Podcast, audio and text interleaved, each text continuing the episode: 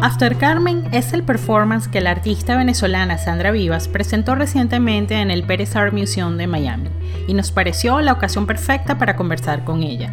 En el siguiente episodio les presentamos una extendida charla que sostuve con Sandra, mujer indómita de conversación honda y generosa. Hablamos de sus primeros trabajos artísticos, sus acciones con el cuerpo, su famosa parada de cabeza y cómo hacer para brillar en la oscuridad. Conocimos más acerca de sus videos provocadores, llenos de sarcasmo y humor cuestionando el machismo y la violencia de género. Finalmente nos contó de los cambios, mudanzas y deslaves que ella y su familia han podido superar. Sandra se mantiene en constante movimiento, avanza con sus proyectos de stop motion y las propuestas audiovisuales con la comunidad de la isla que le hace feliz. Les invito a movernos en el reloj de Sandra Vivas. Yo soy Ileana Ramírez y esto es Tráfico Visual.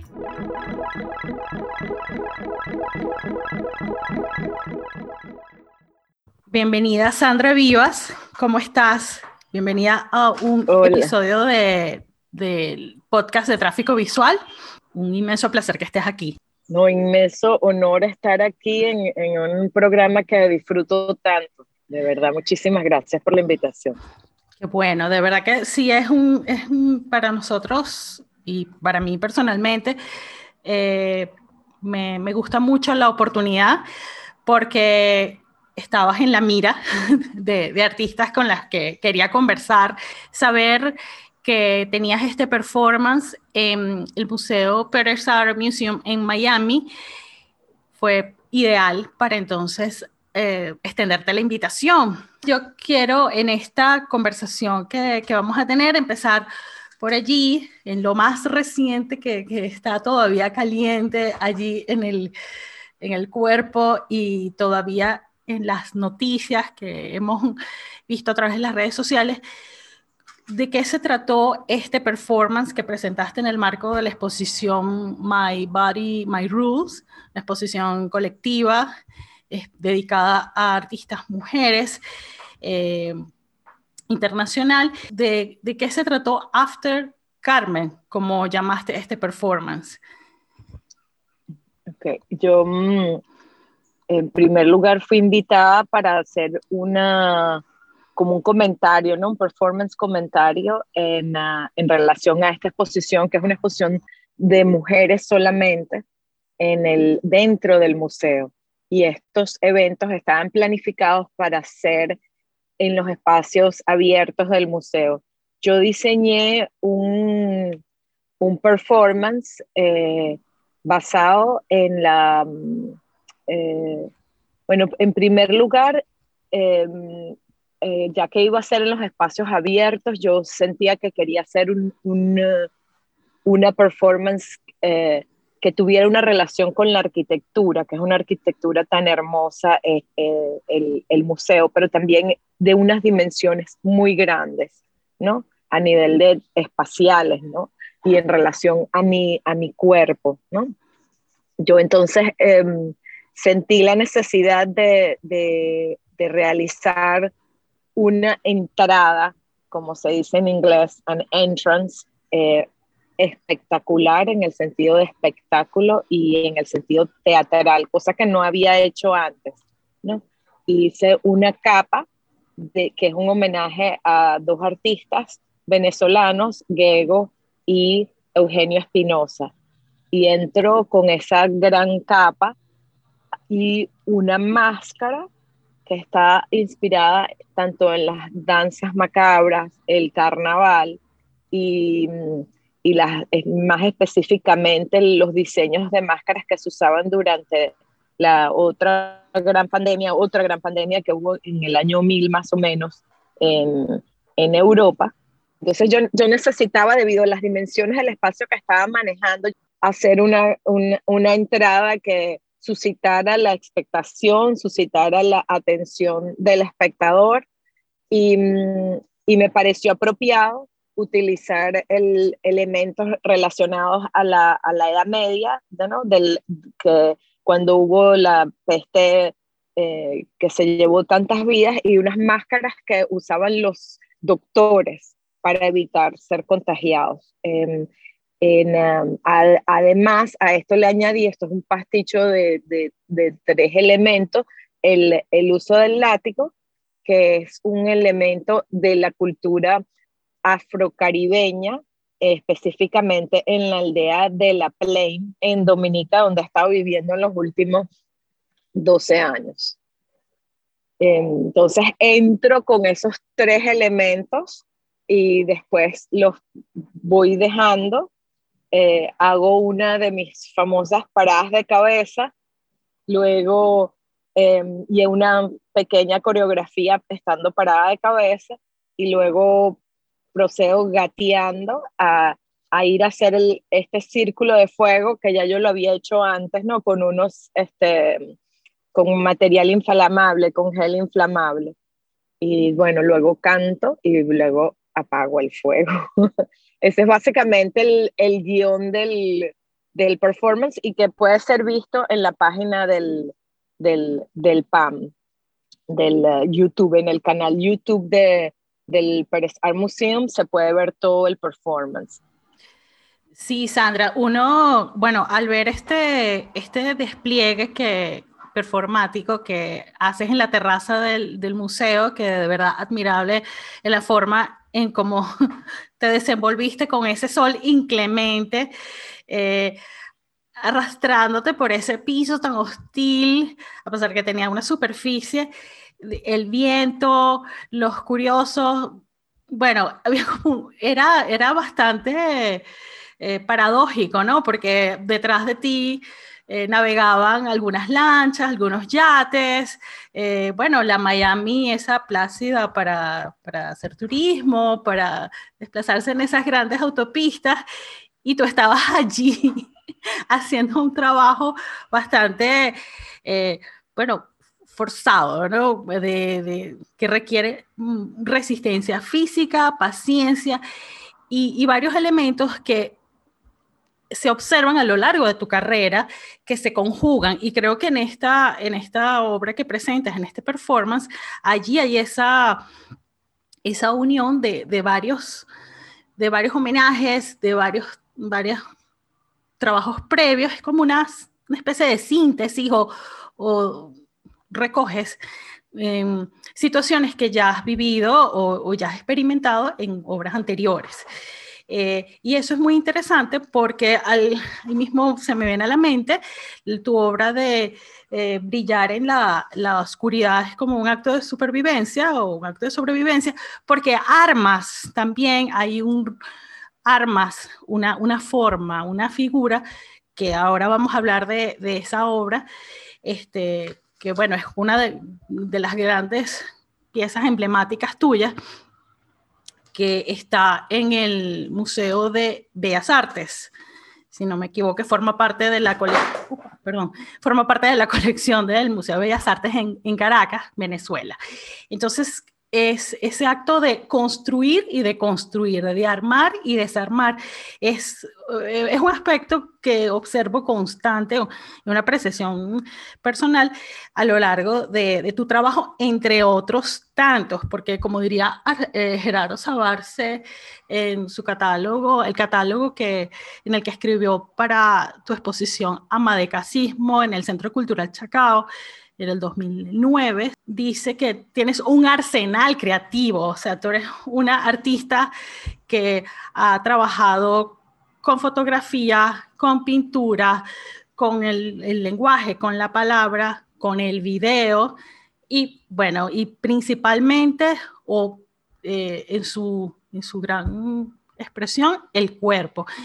Entonces, creo que After Carmen sirve como ese, ese comienzo, ese preámbulo para lo que quisiera hablar contigo. También los aspectos o los temas en los cuales tú cuestionas está, eh, bueno, la, la, situación de la mujer dentro del discurso del arte contemporáneo, dentro de una sociedad, eh, los estereotipos, el fetichismo que hay sobre el cuerpo de la mujer. Entonces, bueno, son, son tantas aristas para, eres como inabarcable, pero creo que podemos compensar a hablar primero tu relación con el cuerpo, tu relación como mujer y el, y el cuerpo como el, el soporte y el lugar para cuestionar y para abordar todas estas problemáticas. ¿Por qué? Porque desde que estudias, o sea, porque te formaste como eh, licenciada en artes, pero luego hiciste una maestría en, en, instituto en San Francisco, en Estados Unidos, y bueno, tienes otros, otros estudios más adelante que nos vas a hablar. ¿De dónde viene esa, ese interés por el cuerpo? Tu cuerpo, precisamente. Bueno, yo, sí, este, bueno, viene el el cuerpo, yo, yo nací con un defecto de nacimiento que no es muy aparente, pero este, me, me impidió hacer muchas cosas físicas. Entonces ya, eh, eh, por ejemplo, yo no aprendí a caminar sino hasta como tenía más o menos los dos años. Entonces para mí estuve encerrada en un yeso por los dos primeros años de mi vida. Entonces ya a partir del, como de ese impedimento físico, para mí el cuerpo ha sido una cuestión fundamental porque he vivido em, también muchísimo en la compañía del dolor por muchísimos años también, ¿no?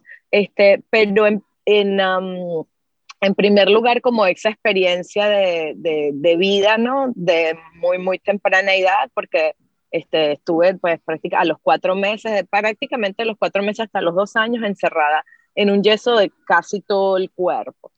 Y después este, empecé a estudiar ballet muy niña, a los seis años, pero debido a ese defecto yo era muy mediocre, ¿no?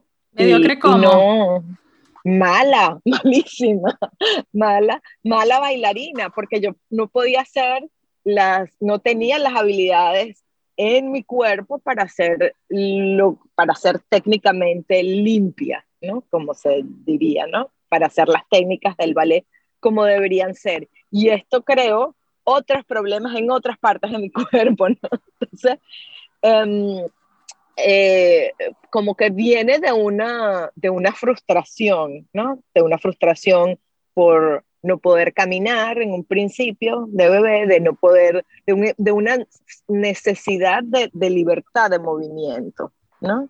Eh, digamos, muy primaria, ¿no? Y después, pues, de observar, como cualquier ser humano, que el, el, eh, el, el eh, cuerpo de la mujer, por default, no es, es un cuerpo politizado, es un cuerpo fetichizado y no es un cuerpo neutral. De cualquier forma que tú lo pongas, sea vestido o sea desnudo, el cuerpo de la mujer ya solamente por ser un cuerpo del sexo femenino, ya tiene pegado una serie de connotaciones que, que no necesariamente son las que yo quiero proyectar, pero están ahí.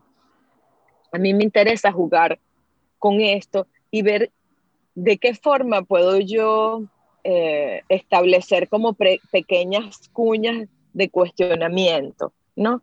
Dentro de esos significados que yo al final no voy a poder cambiar, ¿no? Em, que tiene el, el, cuerpo simplemente porque soy mujer.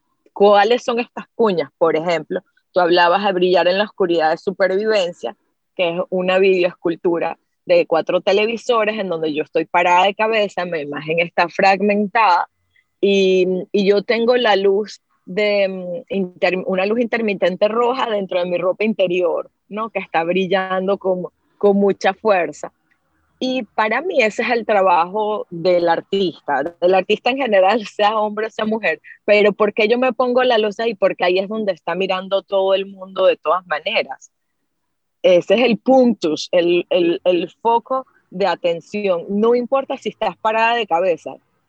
¿Sabes? Si es un hombre, es diferente. Un hombre dice, wow, se paró de cabeza. Si es una mujer, ay, se le ven las pantaletas. No, es, mm, es, otra forma de mirar. Entonces es como si yo de alguna manera me burlara o hiciera un comentario eh, irónico, porque para mí también el, el humor es importante, acerca de, de, cómo es esa mirada hacia el cuerpo de, la mujer, ¿no? Y prestar atención, bueno, porque, este, ¿por qué te fijas en eso nada más? Porque no estás mirando el resto.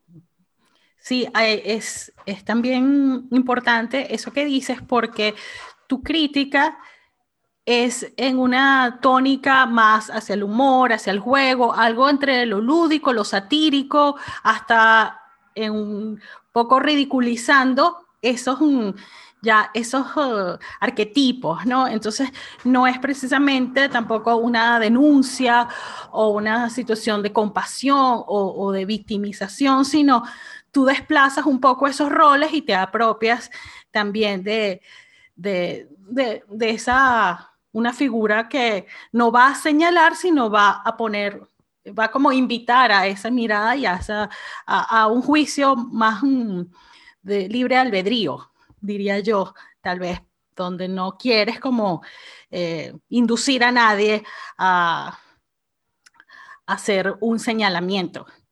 Bueno, a mí me, pues, uno de los um, peligros que que tiene hacer este tipo de, trabajo o, o de estar en, este tipo de, búsqueda, ¿no? De, es justamente lo que tú dices de la, de, denunciar, ¿no? De cuestionar. Y personalmente encuentro muy difícil, o sea, para mí mi trabajo no es fácil este, encontrar ese ese punto donde más que mm, em, agarrar a cachetadas al espectador y, sabes, y denunciarle y demostrarle que está equivocado, más bien es una, una seducción, un esfuerzo en, en hacerle entrar en otra forma de ver el, de ver las cosas y también es, em, de una manera abierta, ¿no? De no de una, bueno, porque si yo quisiera hacer arte solamente político, pues entonces preferiría no hacer arte, sino hacer solamente política. No, no me interesa el arte didáctico, el arte que, que, que tiene una sola vía de ser, de ser visto, apreciado. O sea, me interesa más la, el arte que, que, te hace preguntarte cosas, que te hace mm, imaginarte cosas que no te que no, que quizás no te no pensabas que fuesen posibles. ¿no? Y pienso que para la denuncia yo prefiero usar el humor como y la sátira, ¿no? Y, pero también me gustaría que um, crear como, como disparadores de la imaginación, ¿no? Más que más que mm, respuestas definitivas, más que, eh, eh, sí, eh, eso, respuestas, ¿no? Más preguntas que respuestas. Y hay algo también que me, me parece interesante en, en, varias de tus obras, como por ejemplo, inclusive After Carmen, cuando estás poniendo la gelatina, el gel inflamable, luego también en el reloj lácteo o el reloj de leche, em, que también es como una obra icónica tuya, un performance donde haces la famosa parada de cabeza, que entiendo que es una postura también del yoga, se, se llama Sirsasana o, o algo así. Chirshasana, bueno, depende cómo lo Ok, ok, ok, pero es una postura famosa y una de las más retadoras también. Entonces, hay, ahorita quiero hablar de eso porque eh, eh, es importante también el aspecto físico y, salud y bienestar y, de resistencia que tienes que tener para, para poder ejecutar estos, estas acciones.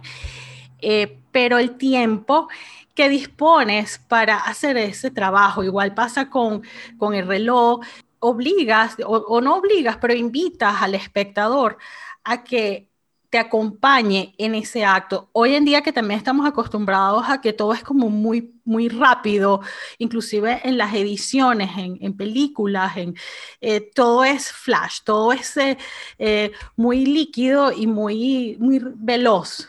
El consumo de imágenes están todas cortadas. Aquí tú tienes que disponerte o, o tú nos, nos eh, convocas a que observemos ese proceso, inclusive cuestionándonos, ¿lo podrá hacer? ¿Se podrá desesperar? Yo no podría hacer eso, no puedo abrir todas esas latas.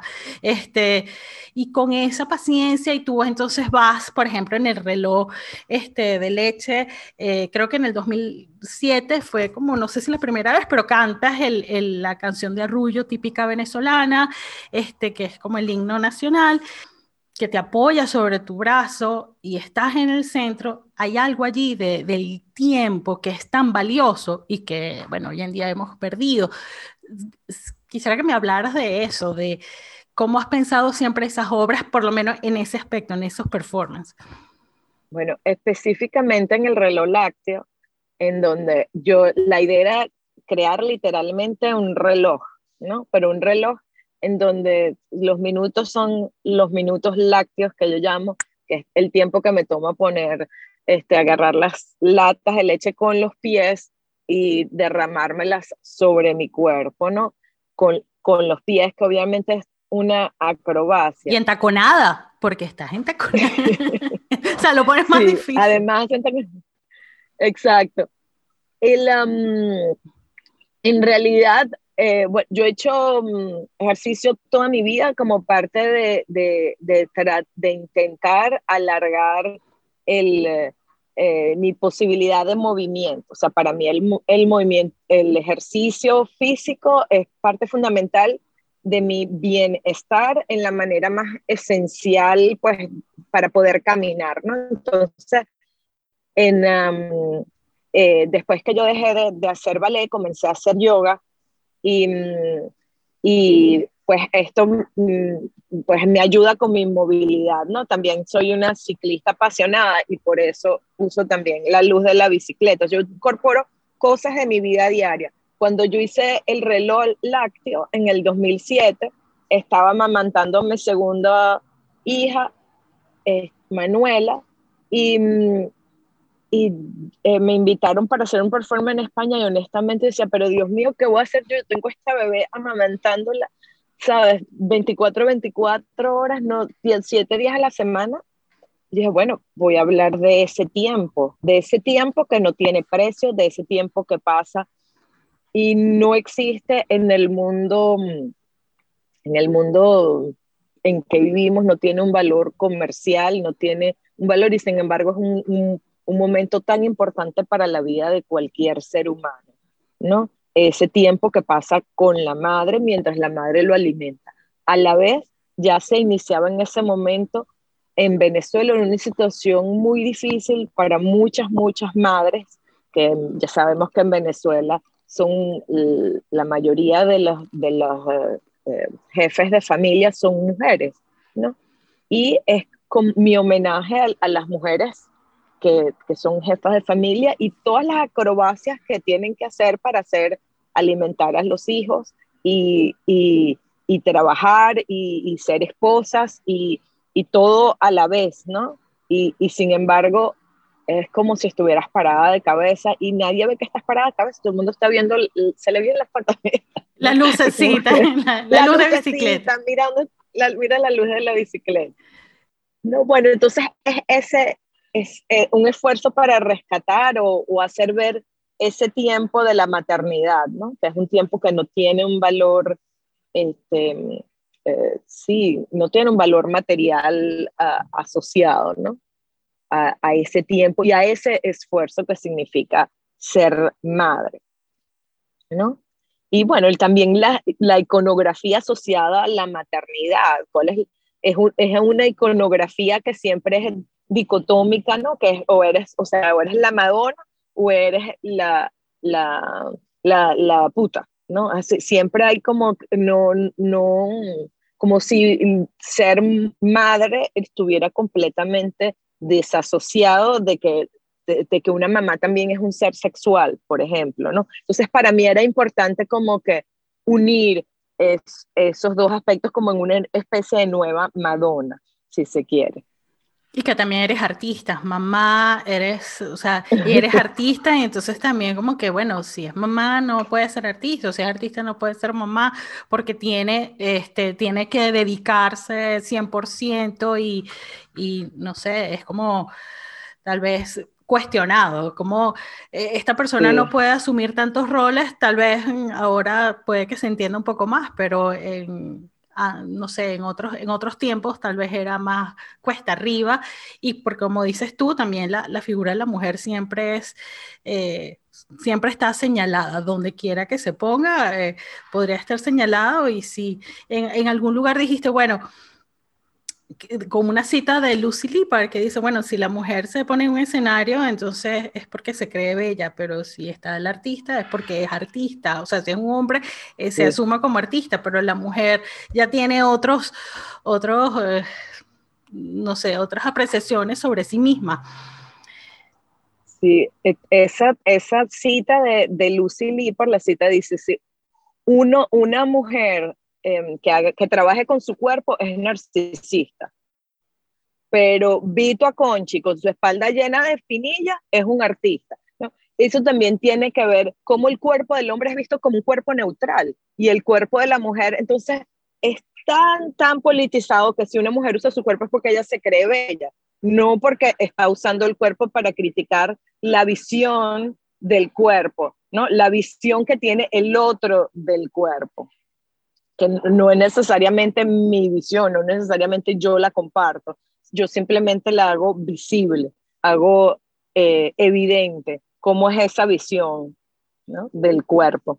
Sí, el cuerpo, el cuerpo, bueno, como, como nuestro contenedor, con nuestro, el cuerpo erótico, el cuerpo sexual, el cuerpo que también es humano, sensible, o sea, todas esas, esas variables que siempre están presentes y que están, están señaladas o siempre están en entredicho si la artista es mujer o si la artista se desnuda también, cómo exhibe, cómo, cómo, se, cómo se muestra. Exactamente, sí. Mientras que el cuerpo del hombre no se cuestiona. un hombre está desnudo y no se cuestiona si es bello, si no es bello, no, simplemente, oh, está trabajando sobre el cuerpo, ¿no? Y es un cuerpo humano, ¿no? El, el cuerpo humano eh, que tenemos la mayoría en la mente es el cuerpo de un hombre, no el cuerpo de una mujer. ¿no? Sin embargo, somos la mitad al menos de la población. ¿no?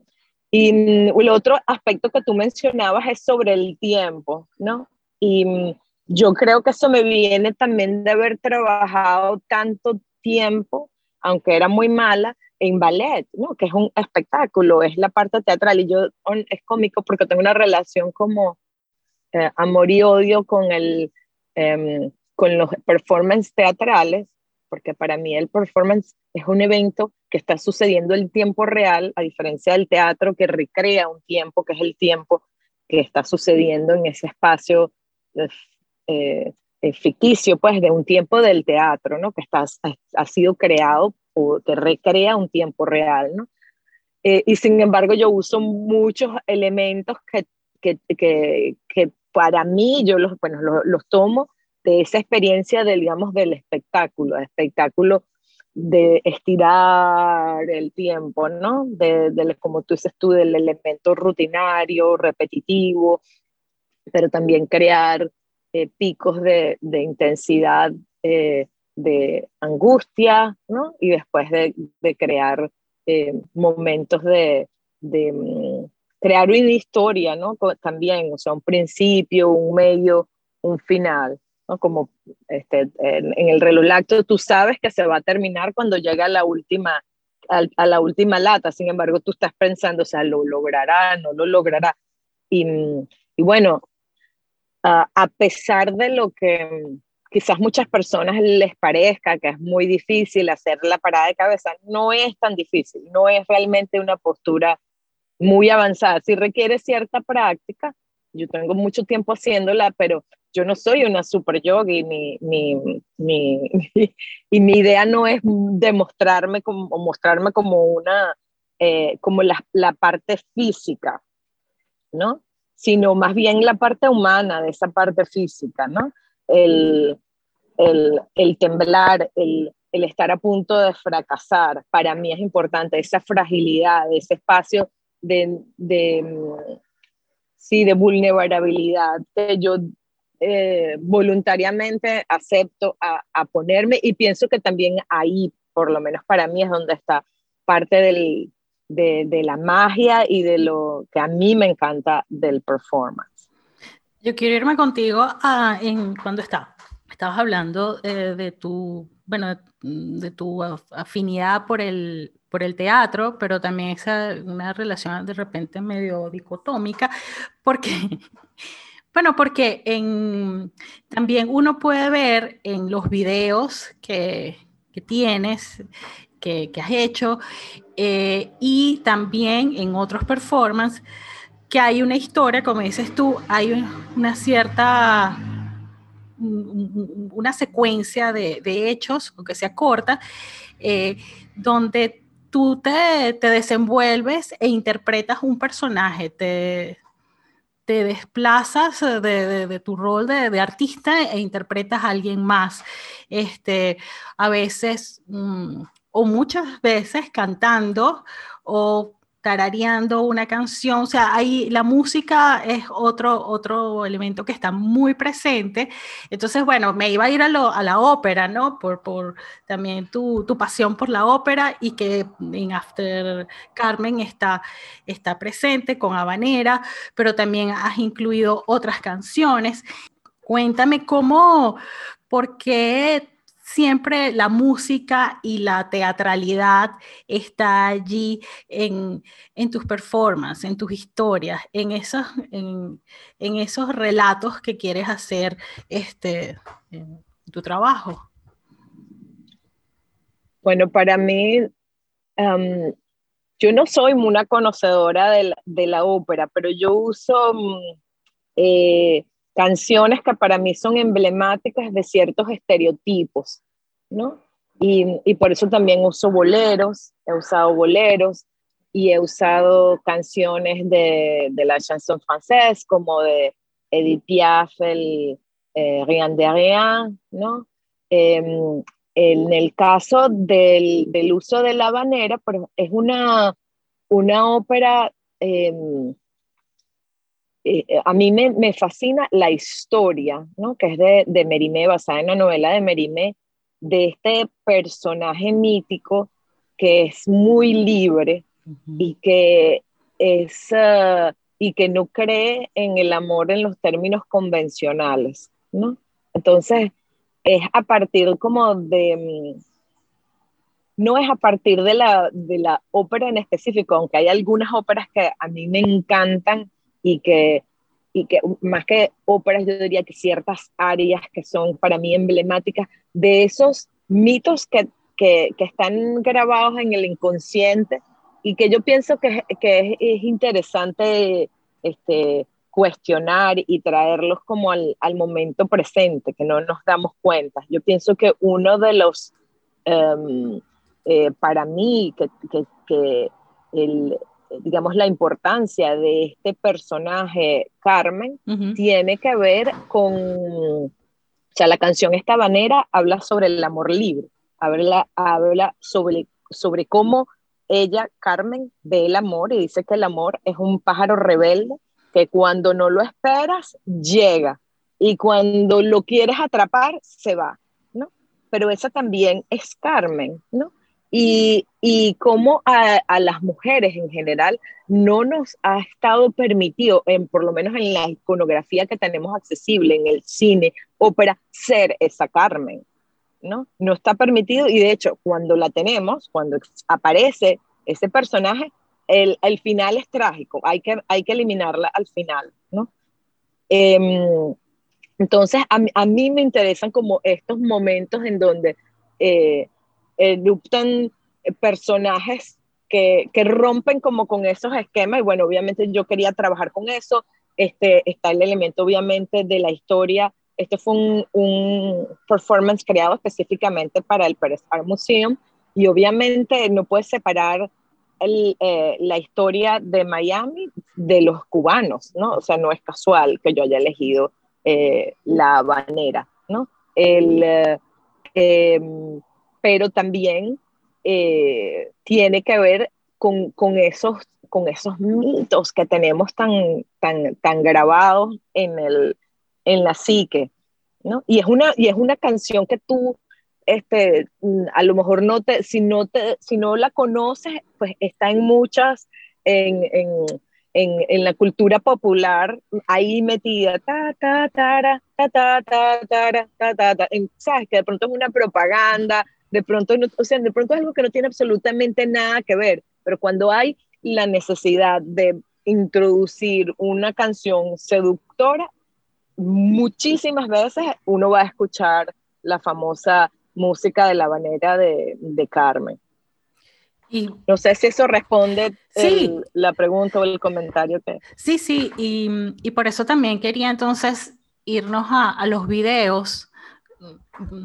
Los videos porque más reciente estás haciendo otra cosa con el, con el video y el cine, pero en, en, en tus comienzos, o sea, en esas primeras etapas de, de tus obras, que empiezas a, incursionar y a trabajar con el medio del video. Inclusive en los 90 empieza a hacerse famoso el, el videoclip como tal, o, o, la época viene la era de MTV, donde, bueno, se, se hacen estas collages, estas superposiciones de imágenes que tienen ciertas historias, pero hay otro tipo de, libertad en el, en el manejo del, del, medio. Entonces, porque ya no es simplemente haciendo un registro de un performance, sino que tú ya te y uno lo observa con, lo ve con tus storyboards y con, porque haces tus guiones y ahí tienes como que también esa alma de, de directora, pero en, estos videos me voy a ir directamente al Lobito Herido, que también es muy famoso. Es una especie de telenovela y una crítica, ya que estábamos hablando de teatro y de... Ah, es como un formato, vamos a decir, más decadente y muy famoso en, en, la historia de la televisión venezolana, la telenovela. Entonces, en el Lobito Herido también allí, que es del 94, estás más o menos, eh, todavía estabas en Estados Unidos. Entonces, cuenta para los que no conocen de qué se trataba este videoclip, que era como una mini telenovela, y, cómo, cómo, surge esa idea de, de traspolar también roles de conocidos en, en, una telenovela tradicional. Bueno, sí, bueno, esto es como una de mis primeras obras es como la en video, ¿no? Y es una, intenta hacer, burlarme de una, del formato de la telenovela, de como generalmente este, hasta ese momento se daban, porque ahora sí hacen otras cosas un poco más lanzadas, eh, como que es la historia de la Cenicienta. Entonces yo simplemente invertí los roles donde la, el personaje mm, eh, principal, en vez de ser la mujer sufrida, es un hombre sufrido, ¿no? Y es un hombre que está en una relación con una mujer vil y perversa que lo maltrata eh, emocional y físicamente, ¿no? Lo tiene a dieta, el hombre tiene que estar siempre en un peso determinado y además no le permite comer mientras ella come todo lo que le da la gana, el hombre está todo el tiempo este, en la cocina y en un momento algo extraordinario sucede en su vida que va a cambiar el rumbo de su vida, que conoce a otro hombre, ¿no? Entonces era como invertir como todo lo conocido hasta ese momento de la, de la telenovela este, convencional, porque hoy en día ya, por ejemplo, el tema de, de homoerótico no es tan tabú, ¿no? Eh, pero en ese momento sí lo era, y lo absurdo que, que se ve, y por eso es que da risa, ¿no? Eh, porque, eh, porque es, es uno ve eh, absurdo que la vida de un hombre sea transformada porque conoce a otro hombre, ¿no? E, eso nos, eso nos da risa, que eso va, va a... Y, pero esa es la historia de la telenovela. La mujer, la mujer, la vida de la mujer cambia de un día para otro porque conoce a un hombre y ese es el que va a cambiar el resto de su vida, como si ya no tuviera injerencia sobre su propia vida. También está el tema de la violación, que nos da risa porque es un hombre el que viola, eh, el que, el, la víctima. Pero si es una mujer, no nos parecería este, ni de risa ni absurdo, sin embargo debería serlo, porque no, no debería ser lo común que es. ¿no? no debería, simplemente no debería pasar. Y sabiendo que también hay mujeres que maltratan hombres, que no es un secreto para nada, o sea, también hay, hay mujeres maltratadoras y eso tampoco da risa este, en, en, ese caso. Porque uno está acostumbrado como a los estereotipos, pero no, no, no escapan de, de la mujer que también somete, golpea y, y maltrata.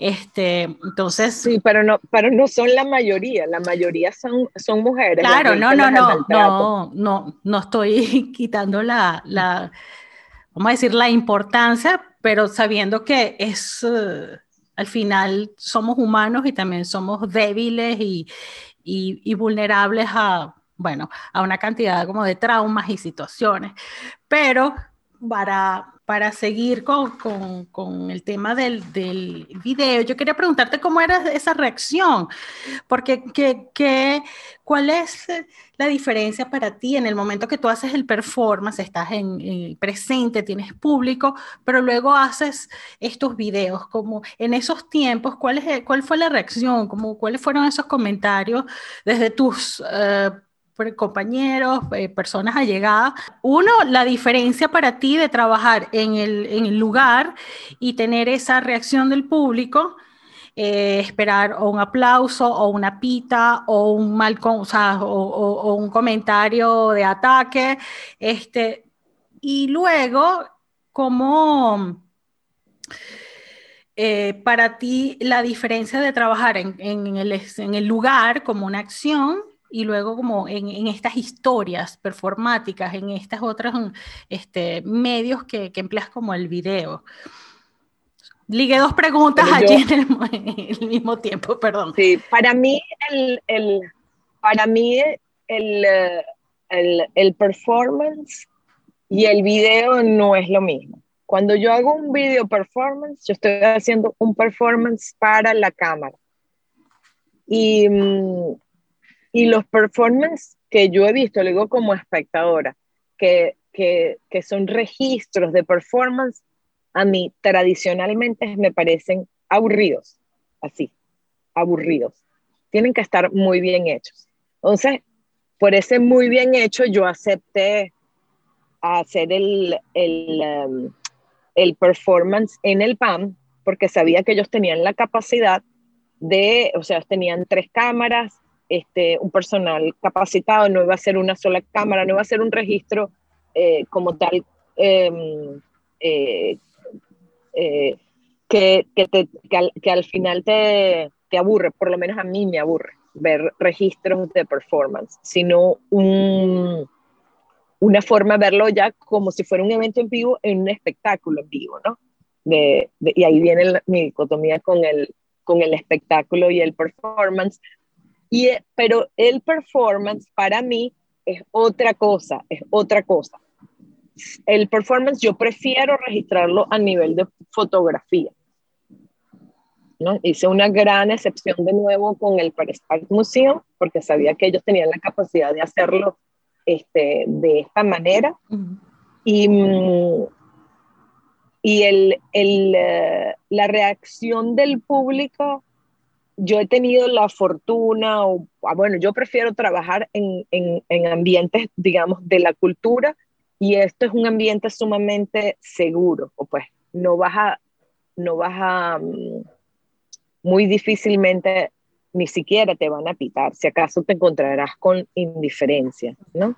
Eh, yo he hecho solamente una acción, dos acciones en, en, en calle, una que fue una protesta política eh, frente a la Embajada de Venezuela en el 2014, este, al, a, partir de la cual se origina un performance que hice en la Bienal de Performance del 2015, que se llama Cacerolazo Unipersonal, la palabra lo dice todo. Y la otra performance, yo hice el reloj lácteo en Francia, a las en una pequeña ciudad a las afueras de Francia, Montreuil, y, el, y esta ahí yo sí me, me, me asesoré con una súper gran artista que es muy amiga también y la quiero muchísimo, que es Erika, Ordogo, Erika Ordosgoiti.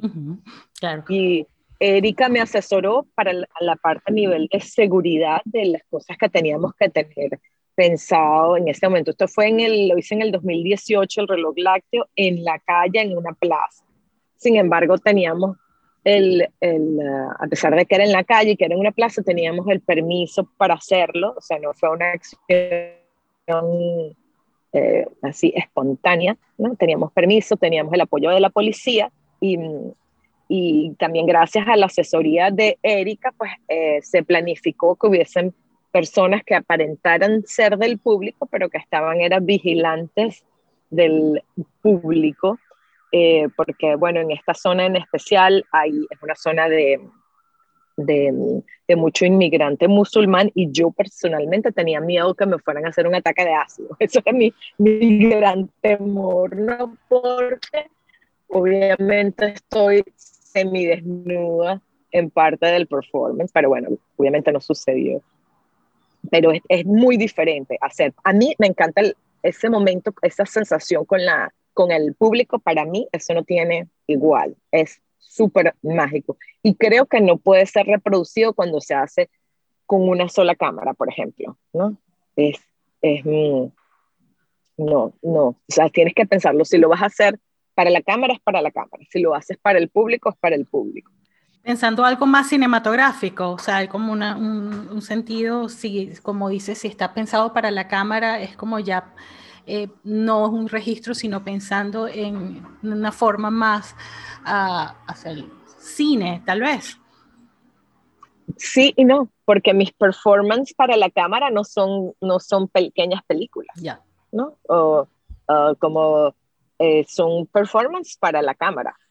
¿no? Este, puedes este, ver, por ejemplo, el de, el de After, mm, After, After mm, La Montellón, este, la cámara me sigue mientras yo trazo una línea en la arena, la cámara me está, está caminando conmigo, ¿no? Este, está pensado cómo, cómo va a ser esa cámara, cómo, cómo va a ser el registro de ese de esa acción, ¿no? O, por ejemplo, en... Em, eso no es una película, yo por lo menos no lo veo como una película, ¿no? En el sentido por lo menos tradicional.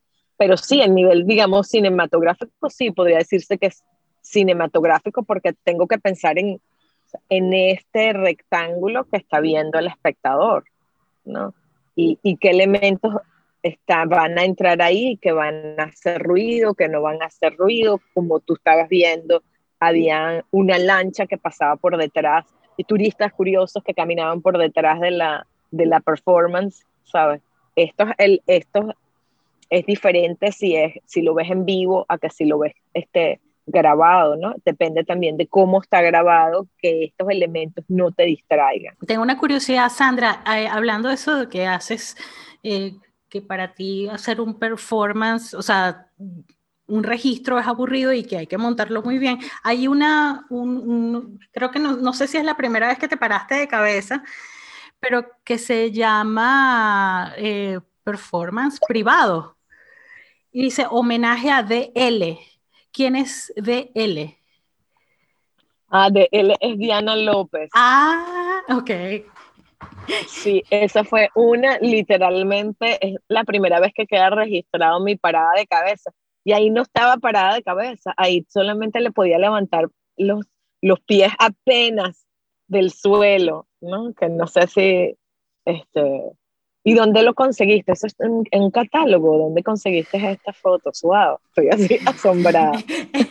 Ahorita no me acuerdo porque he visto muchas cosas y... Eh, bueno, yo estudié, yo estudié en San Francisco, en el San Francisco Art Institute, básicamente convencida por Diana. Yo conocí a Diana en Caracas y cuando la conocí, ella estaba estudiando performance y video en el San Francisco Art Institute. Y dije, yo me tengo que ir para allá. Yo para allá es donde quiero ir y por eso termino yo en, estudiando en el San Francisco Institute. No, de hecho, Diana y yo hasta fuimos roommates en, este, cuando yo recién llegué a, compartimos un piso cuando yo recién llegué a San Francisco. Y bueno, fue, ella fue absolutamente fundamental para mis inicios. Qué bueno. Y eso entonces me, me, parece importante porque tú eres de las, eh, vamos a decir, del grupo de los artistas de los 90, que creo que es una, creo que es, es de las últimas etapas en el arte venezolano más que han sido más notables, en sentido más cohesionado por, por el movimiento, por el circuito artístico también que había de galería, eh, los museos, había mucha actividad expositiva. Eh, ¿Cómo fue esa etapa para ti? ¿Cómo, cómo la viviste con, con, estos compañeros que hoy en día son también grandes artistas, muchos de ellos en distintas partes del mundo? Eh, ¿Cómo era esa energía en esa época? Para los que no, no la vivimos o los que la vemos desde muy lejos? Mm. Bueno, no sé si esto va para el final o no va para el final. para el finalista. Yo te lo voy a decir. Yo siento eh, que por el mismo interés que, que, que, yo tenía y que aún tengo en este tema del feminismo, el feminismo sigue siendo un tema tabú. Sigue siendo un tema tabú específicamente en Venezuela, y, pero en toda Latinoamérica. Y el trabajo de, de Cecilia mm, Fajardo, eh, de la exposición que hizo acá en, en los Estados Unidos, eh, es, es, es, un trabajo, yo literalmente lloré cuando me leí el texto del catálogo, desafortunadamente no pude ver la exposición en, en Radical Women. De la, Esa, ¿no? Radical Women, mujeres radicales. Este, y, pero por toda la descripción que tanto la he escuchado a ella como los textos que me he leído, es una exposición fundamental. Pero cuando tú lees los textos, tú te das cuenta de todos los obstáculos que no solamente estas artistas tuvieron que vivir en su época, sino los que Cecilia misma y la otra investigadora tuvieron que este, sobrepasar, porque aún hoy en día es un tema que, que, que, no se toca, que no se dice que se considera tabú. ¿no? Y a mí, este, yo siento que en gran medida mi trabajo ha sido subestimado porque me han interesado estos temas y he sido abiertamente eh, feminista durante toda mi vida, he estado tratando sin, y al mismo tiempo sin hacer trabajos didácticos, sin hacer trabajos que fuesen, bueno, del tipo de trabajo que a mí no me interesa de activismo político exclusivamente, porque a mí al fin, yo al final soy artista y lo que me interesa pues es el ámbito del arte. Sin embargo, siento que eh, hubo un interés en mi trabajo recién llegada de los Estados Unidos y después fui em, como eh, curiosamente puesta de lado, por decirlo de alguna manera, ¿no? Eh, con unas notables excepciones, como puede haber sido el, este, Luis Romero, que es un gran amigo y querido, que, también, que me ha apoyado mucho, y otros curadores que han estado pendientes, que me han seguido, como Gerardo Sabarce, ¿no? Pero inclusive después de, de, haber hecho trabajo, entonces como que hay atención, pero se, se disuelve, como que no, no, no, tuvo un seguimiento, no, no, no desembocó en, en, en mayores este, o más interesantes propuestas eh, a nivel de futuro. Sin embargo, este, mm, pienso que el, el, trabajo de Cecilia de llamar la atención y el éxito que ha tenido la exposición, yo pienso que quizás es una cuestión también quizás temporal, ¿no? Que el mundo no estaba listo para esto, ¿no? Pienso que quizás a, ahora sí la gente está un poco más lista para escuchar de estos temas. Hay todo un lenguaje que se ha desarrollando obviamente desde hace muchísimo tiempo para hablar de estos temas, para hablar de este tipo de, de trabajo y pienso que, que, quizás ahora sí existan esas nuevas oportunidades de mostrar, de, sabes, de, de, proyectarme también con mi trabajo. Sí, bueno, sí, te fuiste muy adelante. Lo que pasa es que pero no, está bien. Y mm, sobre todo porque después yo quería hablar de, de ese, esa transición cuando te vas del país cuando te mudas, pero antes de que te mudes de Venezuela, antes de que te, te fueras, tú, aparte de ir a, San Francisco, de estar allí, em, fuiste a Kenia. Estuviste en Kenia haciendo, eh, tuviste una experiencia con varios artistas y realizaste una obra eh, pictórica que tal vez no es muy conocida porque te, las personas ah, se han acercado más a ti por el performance. Me gustaría que hablaras de, de esa parte que tal vez porque eres una gran dibujante, haces tus storyboards detrás de ti en este momento, aunque esta es una, una grabación que la vamos a escuchar, ahí dibujaste, está el, la terraza o, una de las fachadas del Paris Art Museum, que luego nos explicas de qué va ese storyboard que hiciste. Entonces, yo quisiera que nos hablaras de esas pinturas parlantes, porque eres una, artista, bueno, multifacética, que también hace, tiene sus pinturas, que pinturas parlantes, luego anestésica, y también haces comentarios este, críticos eh, en, esas telas. Bueno, primero fueron telas y creo que después era sobre madera. Entonces, háblanos de esa, de esa etapa que tal vez no es tan eh, popular en ti. Bueno, en el año 99, gracias a mi querido amigo Luis Romero, este, que estaba en ese momento lanzando una propuesta bellísima eh, colectiva que se llamaba La Llama para eh, artistas, este, como unas especies de em, talleres internacionales de artistas, este, unido a otra gran como red de talleres que se llama Triangle Art Trust, este, con Robert Lauder, este, Sir Robert Lauder a la cabeza, que es un gran benefactor, fue un gran benefactor de las artes, em, me invita a mí a ir a Kenia a hacer una residencia de tres semanas. Este, para mí fue una experiencia maravillosa y que me enseñó muchísimas cosas, ¿no? Yo en esta residencia, la mitad, éramos 22 artistas, la mitad de Kenia y la otra mitad, los otros 11 artistas eran de, de otras partes de, de África, eh, con, em, excepto cinco personas. Un pakistaní, una mm, holandesa, una chica norteamericana, este, yo y una escocesa. Eso éramos todos y mm, eh, todos excepto la norteamericana y la holandesa hacían trabajos de pintura. Todos, excepto la norteamericana y yo, vivían de su arte. Es decir, no tenían que hacer más nada sino pintar.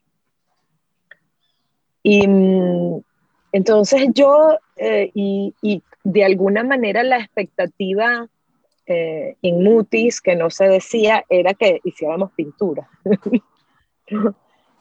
y yo, em, bueno, casi todos hacían trabajos bastante figurativos y hasta cierto punto eh, con atractivo, yo diría, turístico.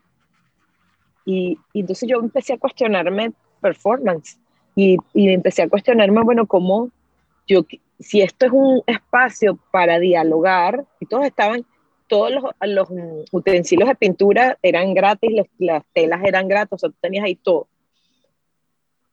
Yo empecé a decirme, bueno, tengo que explicar cómo, cómo hago yo para que se fijen en mi trabajo, cómo comunico yo mi trabajo. Y de esa necesidad de comunicarme con los otros artistas que estaban ahí, comencé yo a hacer estas pinturas que son los, como especies de letreros.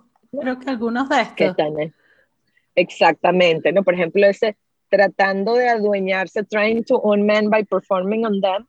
Ese era un performance que yo hice, era un díptico donde yo rodaba por el suelo literalmente encima de la, de la grama y después le pedía a la gente que se pusiera en el piso y yo rodaba por, por encima de ellos, decía que era mi, eran, y era como cuestionando también el, um, el, el, uso y de la tierra y el, la propiedad de la tierra en, el, en, en, Kenia específicamente, ¿no? que es básicamente una historia de colonización y de la esclavitud, sin meterme demasiado. Era, hay, hubo personas que lo encontraron extremadamente ofensivo y hubo personas que lo, que lo entendieron, ¿no? Este, eh, y bueno, yo sentía que como necesitaba, y por eso tiene esa fuente tipográfica así que es como de letra de cowboy, ¿no? De, de, anuncio de cowboy, eso de tratando de adueñarse de la tierra,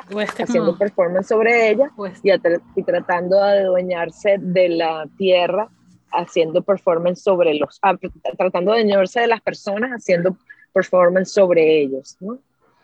Sí, eh, bueno, bien, bien duro el, el la, expresión, pero también tienes unas, unas pinturas que son onomatopéyicas, que también allí empleas ese uso divertido de, bueno, de los de los sonidos de placer, que tal vez eso también está eh, vedado, no se, no se puede hablar de eso. Cuando dices aquí, you are my next obsession, y eres mi próxima obsesión, o, o, sea, o algunas exclamaciones, o nombres como este, como eh, mala cama. Bad bed, mal, mala cama. Que bueno, esas, esas pinturas yo las veo como casi que como un recorte de, mm, de o selecciones de, un diario, ¿no? De, un, así como escribir sin, sin, sin pensar mucho, ¿no?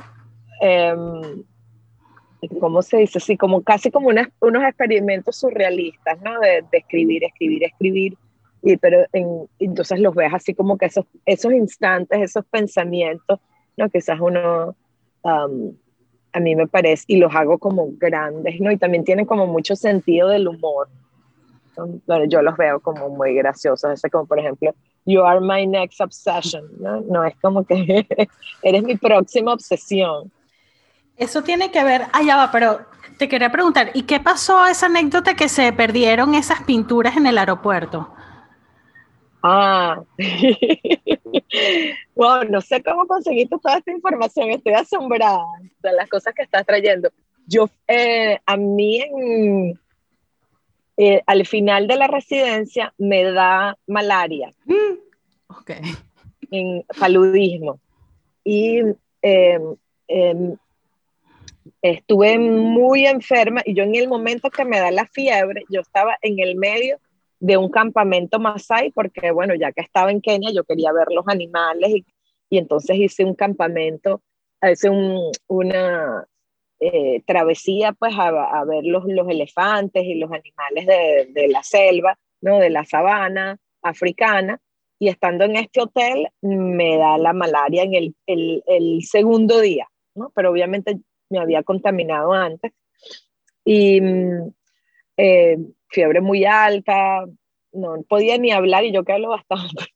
Y bueno, en el, tenía que hacer cambio de aeropuerto, yo llegaba cuando yo para ir para regresarme a Venezuela tenía que ir a un aeropuerto como pequeño y después tenía que ir de ese aeropuerto pequeño a otro aeropuerto grande.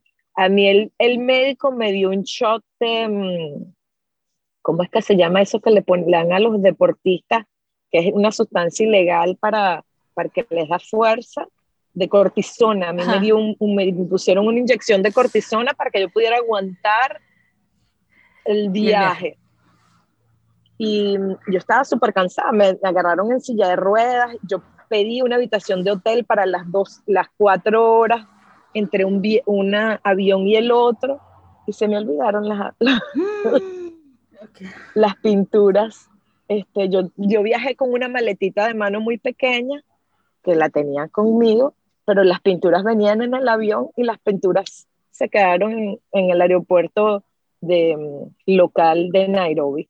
Este, y después tenía que ir al aeropuerto internacional para agarrar mi, mi taxi. Entonces, todas esas que están en el, en el, um, en el, en el, en el catálogo son pinturas nuevas que yo hice para una exposición que hice posteriormente at the Curve of the World, donde bueno, yo tenía esta necesidad de hacer estas pinturas, entonces las volví a pintar todas otra vez. En, acto de repetición, pero hay unas que también mostraste en una exposición en la oficina, eh, que eran también palabras, que eran frases. ¿Esa tiene que ver con esta serie o es, o es otra, Es una serie muy posterior, pero básicamente con la misma idea, ¿no? Y con la misma ilusión de vender. no, yo decía, tengo que hacer unos objetos, tengo que hacer algo que, que quizás se venda, ¿no? Pero de eso desafortunadamente no se vendió mucho, aunque muy, en el momento, aunque después, después sí, ¿no? Y de esa complicidad, Sandra, ya que estamos hablando de Luis Romero y de Diana López, y cuando me refería a la época de los 90, eh, quitando la parte de, de, la crítica hacia tu obra, eh, eh, ese compañerismo o esas amistades que surgieron de, del trabajo en conjunto, porque hay, podemos ver que muchos de tus videos tienes a, otros artistas presentes, como la de La Mala, eh, están artistas como Emilia Escárate, Ana Escárate, que era curadora también, pero está Débora Castillo, Ana Lenzo, Mariana Punimov, y en la de las Sinvergüenzas, que, lo quería conectar con, con, las, con estas pinturas, también de estos deseos antimachistas, este, tienes a amigos y amigas, artistas. ¿Cómo fue esa, eh, ese momento, ese trabajo donde tal vez había más compañerismo, solidaridad o simplemente era una cuestión de afinidad con, con artistas que estaban en la misma, en sintonía? Yo, bueno, yo tengo la fortuna de tener amigos extraordinarios que que siempre han estado abiertos a las locuras que, que, que, se me han ocurrido hacer, ¿no? Este, todas estas personas que tú nombras son, son amigos que, que quiero. En ese momento estábamos juntos todos en Caracas, hoy estamos dispersos en el mundo. Este, pero estoy segura que si estuviéramos en la, en la misma ciudad, pues no, no, no había mayor inconveniente en volver a colaborar de nuevo. O sea, tengo esa, y, ese grandísimo placer siempre y siempre ha sido siempre ha sido así últimamente mi por ejemplo este performance está dedicado a Erika Ordosgoit con quien he estado muy unida a, pesar de que ella está este mm, ella no está en Dominica este haciendo otras eh, otro tipo de, de, de colaboraciones y cooperaciones, ¿no? Como te dije, por ejemplo, me asesoría en el 2018, y esta, este, este performance está dedicado a Erika. Em, pero siempre yo uso lo que tengo a mi alcance. No es, no es de... Em, eh, yo trabajo con las personas que son mis amigas, no es, no es de buscar quiénes son los artistas que están en el momento, no, son, son mis amigos, ¿no? Y, y, y me encanta trabajar con amigos, obviamente. Yo tengo esta curiosidad, lo que pasa es que, bueno, no soy de esta época, de esa época, lo lamento mucho y me, bueno, me da como, eh, sí, cierta eh, envidia de la sana, porque, bueno, son momentos bastante opacos en los que estamos viviendo en Venezuela en cuanto a actividad, no, no tanto por lo que estén haciendo los artistas, sino por, por esa, esa escena que se pueda eh, propiciar. Pero aquí leí que, por ejemplo, participaste en un evento que organizó Luis Romero y Apóstol que se llamó 13 horas, o también uno que... Mm, o sea, que eran horas continuas de, de actividad, de, de performance, y había otro que también era, se utilizó la, la habitación del Hotel Hilton por 12 horas continuas. Eh, ¿Tú participaste en ellos? ¿Cómo, ¿Cómo fue esa experiencia? ¿Qué hiciste eh, en uno de esos eventos?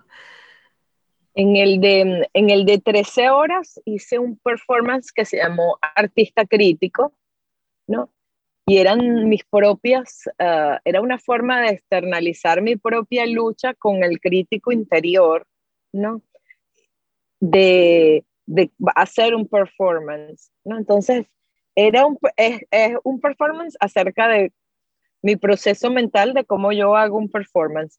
Y el performance, ahora esto te lo estoy diciendo a ti, ¿no? Ese fue en Sala Mendoza, perdón, que te interrumpa, eso fue en Sala Mendoza. fue en las, Exactamente, eso fue en la sala Mendoza. Y ahí yo agarro este, 11 kilos de tomate y los tiro a una pared y después yo corro a la pared y agarro el tomate que se quedó en el piso y me lo echo encima y después corro al otro lado tratando de ser a la vez la persona que tira los tomates y la persona que recibe los tomates, ¿no? Como una manera de burlarme de ese proceso que a veces es muy sádico y masoquista, ¿no? De, de trabajar y criticarte mientras estás trabajando, ¿no? Eso fue todo lo que hice hasta que se acabaron los tomates, hasta que no había más tomates. Y mm, no, esa, esa experiencia fue maravillosa de, de, de, trabajar con ellos. Y hubo otras también muy interesantes, como que organizó una anaquilina en, la, en, en, en una en el Country Club, después hubo otra que organizó, creo que fue Dulce Gómez y Mariana Bunimov, en otra quinta abandonada en Caracas, y, mm, y se, se, digamos que tomábamos estos espacios y hacíamos, este, se hacían diferentes acciones, ¿no? Yo hice, en la que organizó Anaquelina, yo hice la de las fresas, el performance de las fresas, y en la, en la de Mariana expuse mis pinturas antes, creo que tengo entendido, antes de la exposición, mucho antes, como tres años antes de la exposición, después que de alternativa donde se exponen estas, estas pinturas. ¿no? De las pinturas parlantes. Tu vida cambia, te casas eh, y, bueno, formas un hogar, pero cambias también de escenario y te vas de Venezuela. ¿En qué año exactamente te vas? Yo me voy en el 2008. Ok. A finales del 2008. Al 24 de diciembre estaba agarrando un avión, para ser más específico, del 2008 me voy para la isla de Dominica, que es una isla que muy poca gente conoce, no es, República Dominicana, fue, eh, se habla inglés, fue colonia inglesa. Y mm, bueno, fue, al principio fue muy difícil para mí porque no, yo no me voy, yo no me mudo a una capital cosmopolita con, este, con muchas galerías y muchas oportunidades de trabajo, sino casi lo que en ese momento yo sentía para mí como un suicidio profesional. Este, y, y me costó muchísimo adaptarme, muchísimo, muchísimo. Lo que me, me animaba a continuar era el contacto con Venezuela, eran estos viajes que yo hacía con más frecuencia antes que ahora, ahora tengo mucho tiempo que no voy este, a donde yo me encontraba de nuevo con este grupo de gente maravillosa, como Luis Romérico, Erika que todavía estaba, Carlos Salazar Lermont, y entre otros, ¿no? entre otros artistas. Y mm, en el 2017 este, viene el huracán María. Y fue una experiencia, fue un huracán categoría 5, fue, es el una experiencia sumamente traumática donde yo viví un momento muy parecido a lo que vivieron y como perecieron muchas familias en el 99 y fue lo primero que me vino a la mente que fue que mi casa fue completamente inundada de barro. Y eh, mi esposo estuvo um, um, mi esposo fue malherido durante el huracán eh, fuimos rescatados al quinto día en helicóptero y nos tuvimos que mudar a otra isla a Barbados en ese momento que yo me voy de Dominica y me voy a vivir a otra isla tan diferente como Barbados, Barbados era así como que, bueno, mucho más desarrollado que Dominica, pero muchísimo más desarrollado. Y entonces em, yo me fui con dos libros así que rescaté, que no se, no se mojaron, no se llenaron de barro. Y uno de esos libros es el libro del Dr. Honeychurch de los eh, Cimarrones de Dominica. Y con ese libro de compañía, más mi, este, eh, mis experiencias, yo comencé a revalorar la, eh, dónde estaba yo, ¿no?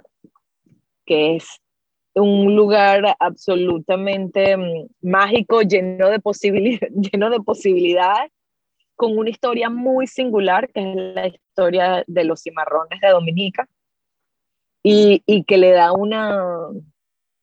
Eh, o sea, hay otro tipo de valores que no son de nuevo los valores este, eh, tradicionales en, en, un sistema de valores, digamos así, de producción, de capital, son otros valores que tiene este, Dominica. y es a partir de esa experiencia, pienso yo que, que, yo, mm, yo siento que el huracán, me rescata, me, me rescata a nivel de, de, esos valores de por qué yo estoy ahora en este, en este lugar. Y fíjate qué interesante que la invitación al, al Pérez Art Museum no viene de mis conexiones con Venezuela, viene porque estoy viviendo en esta isla caribeña y estoy haciendo el trabajo que hago y estoy haciendo nuevas conexiones con artistas del Caribe, con artistas de esta, de esta región y de, y de lo que es ahora mi, mi, nuevo hogar. O sea, yo no me puedo separar nunca de lo que, de lo que yo soy, pero a mí me parece interesante también rescatar como mm,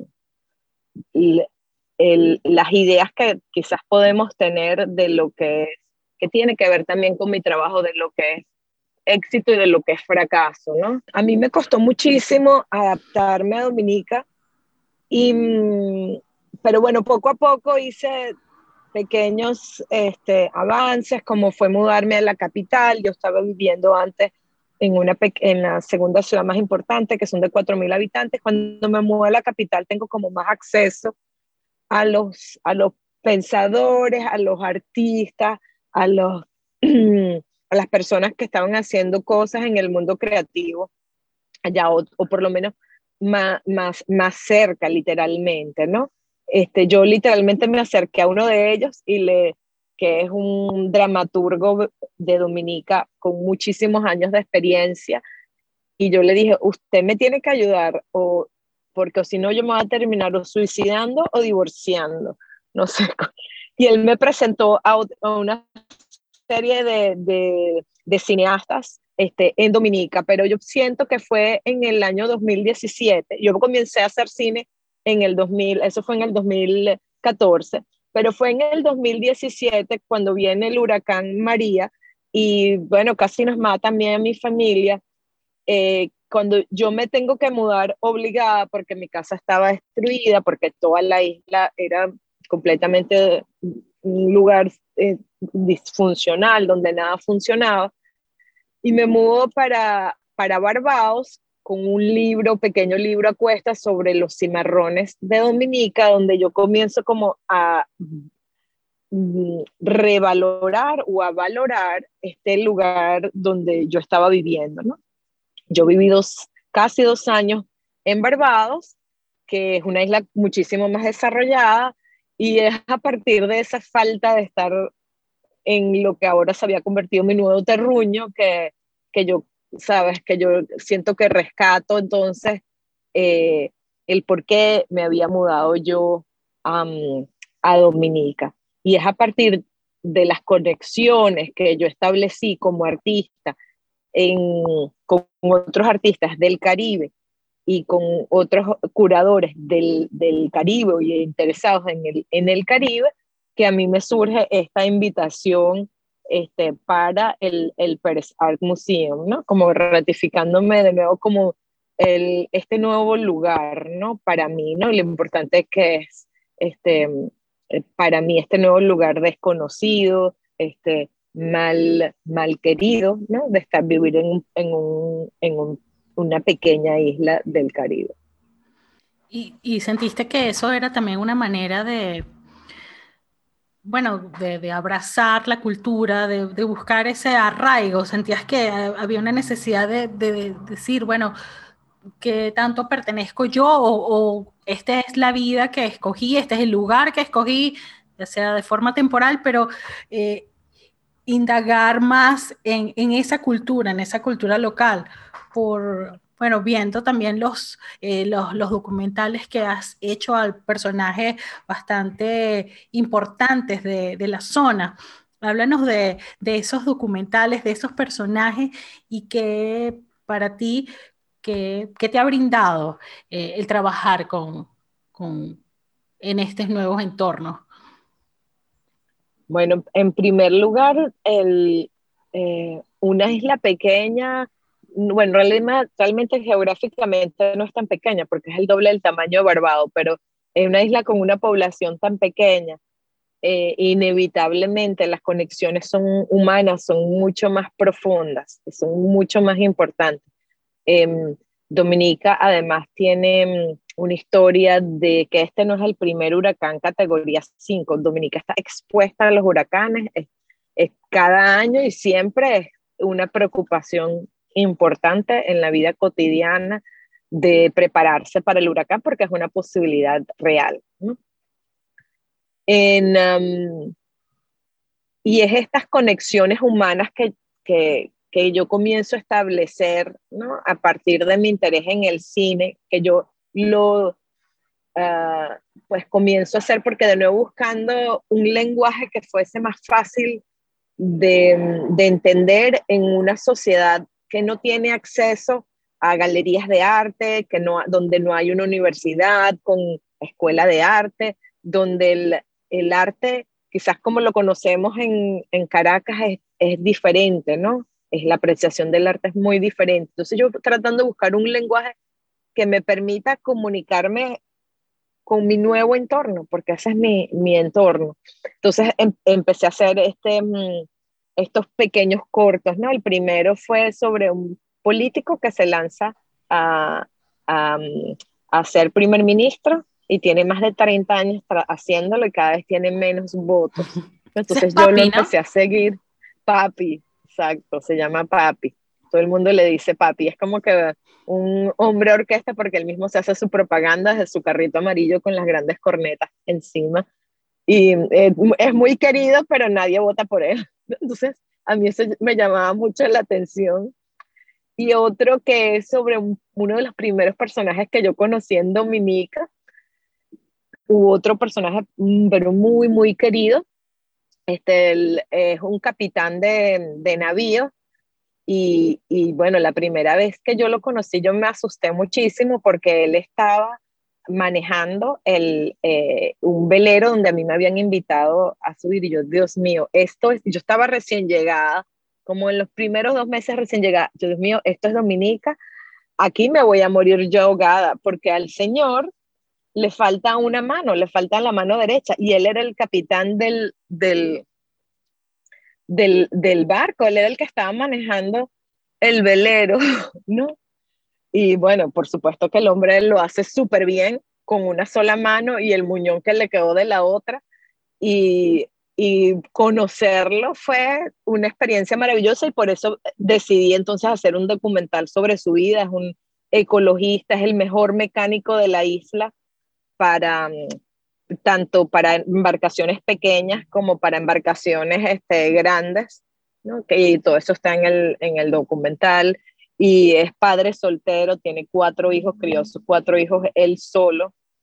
Y, y es un, un, ser maravilloso, además de eso es voluntario en una escuela de, donde se enseña a los adolescentes que por cualquier tipo de razón están al, al borde de ser criminales, ya sea por abandono de las familias, por pobreza extrema, y entonces él enseña en un, uno de estos centros, enseña mecánica de embarcaciones, todo a nivel, voluntario, también es este, mm, eh, se graduó, obtuvo su, es mecánico de, es buzo, eh, a nivel de, tiene el, el, el grado de máster de, de, buzo y, y, es como que se llama mecánico de embarcaciones grandes, o sea, por ejemplo, un, un crucero, un, y, y, para eh, arreglar muchas veces hay que ser buzo para acceder a donde están los motores de estas embarcaciones. Un personaje súper interesante. ¿no? Y, y así muchísimas otras personas que todavía falta, digamos, por hacer, pero cuando viene el huracán también eso nos coloca a nosotros en una situación económica distinta, ¿no? Donde ya yo no podía contratar a otras personas porque yo no soy una persona buena en la parte técnica, ni editando, ni con las cámaras, y, y ni, ni, ni, con el sonido.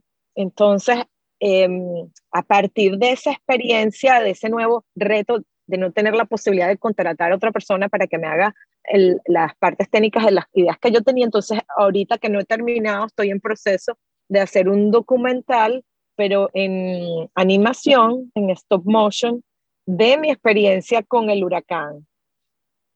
Este, y todavía estoy trabajando el guion, que ha sido la parte que más me ha costado.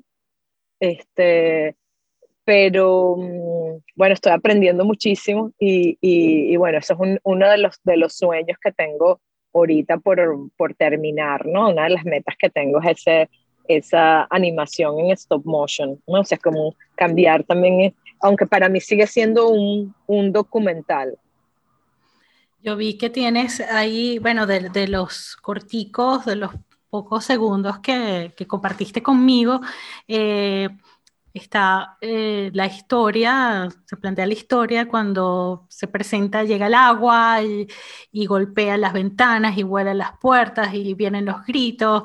Este, y hay algo que me gustó mucho que, que dices en, en, la narración, en la voz en off, que dice que empezaron a ver con los oídos porque tú les advertiste a tus hijos y a, tu familia, a tu esposo, que si venían las olas, eh, se agarraran, se aferraran del colchón que tenían, este, si se volaba el techo.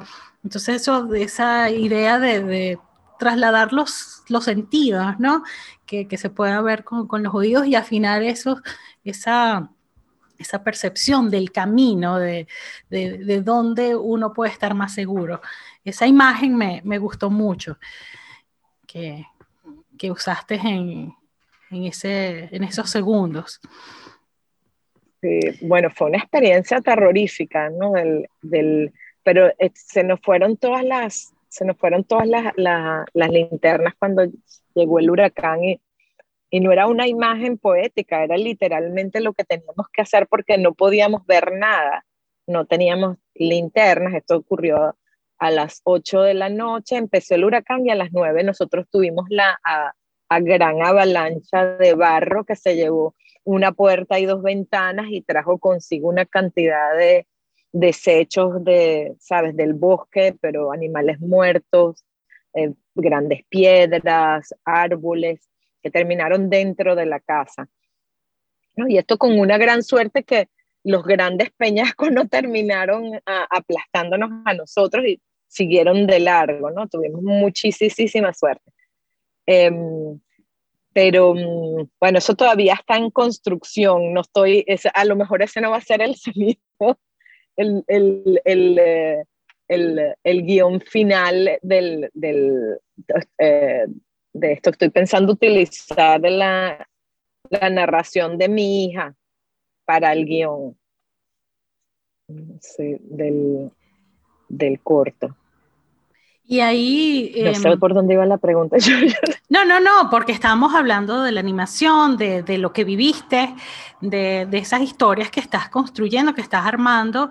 Bueno, también hay una situación de vulnerabilidad, de fragilidad y también de, de resistencia física cuando tienes no sé si lo contaste en una entrevista, que porque tu esposo estaba herido, estaba lesionado y te tocaba buscar agua en el río y tenías que subir una cuesta. De ahí, yo sé que el video no tiene nada que ver con eso, pero lo, lo grabaste a propósito en esa circunstancia, el de Crossing. El Crossing es el, uno de mis últimos video performance y estoy simplemente cruzando con una caja encima. Es el y es un homenaje a todos esos migrantes que están cruzando las fronteras en estos momentos con cuatro cosas, con la casa encima, ¿no? Em, no, siento que el haber vivido esa experiencia de, de, pasar hambre literalmente durante ese cortísimo tiempo, que fueron esos cuatro días después, antes de que llegara el helicóptero y nos rescatara, eh, pues te enseña mucho, pero no, puede, no se puede comparar con la experiencia eh, que están viviendo los migrantes, que es una experiencia de total vulnerabilidad a los elementos, a las situaciones, a las leyes, em, de otros lugares que no son siempre las que le dan la bienvenida, o sea, este, pues yo viví una situación parecida, pero yo sabía que eso iba a terminar, ¿no? pasajero, este, algo que iba a superarse. Sí, pienso que, o sea, y fue muy duro, fue muy duro, pero eh, estoy consciente que no se puede comparar una experiencia muy profunda de mi emocionalidad para poder sobrevivir en otro lugar. Porque a pesar de, mm, de lo venezolana que yo me siento aún, para sobrevivir, yo no estoy en Venezuela. Y yo llegué a un momento, específicamente en el 2014, que yo tuve la necesidad de decirme a mí misma, yo no estoy en Venezuela, yo estoy en una isla hermosa, yo estoy en un lugar bellísimo. Y, y eso, ese desprenderme fue extremadamente duro, extremadamente duro. Es el... Um, porque yo no estoy allá, ¿no? Y yo me enfermé, yo me enfermé con, con las noticias, literalmente llegó un momento en que me, me enfermé porque mm, me empezaron a dar toda una serie de síntomas físicos, de enfermedades físicas, eh, por estar viendo las noticias. Y yo me di cuenta que, digamos, esa, esa complejidad y, y, un espacio que está en la, en la memoria que a veces no sé si existió, pero que me corroboran de pronto hablar contigo. Dicen, no, no solamente existió, todavía existe, Venezuela existe.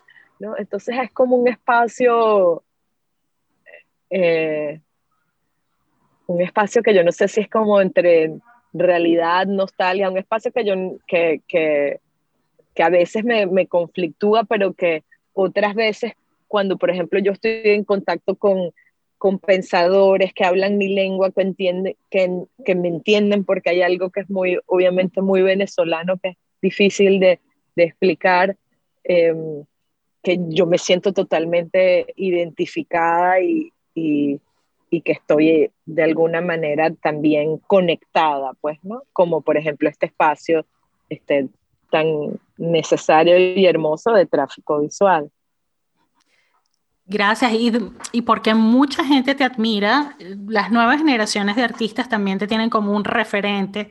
O sea, es, es fundamental estudiar tu obra, estudiar tu carrera.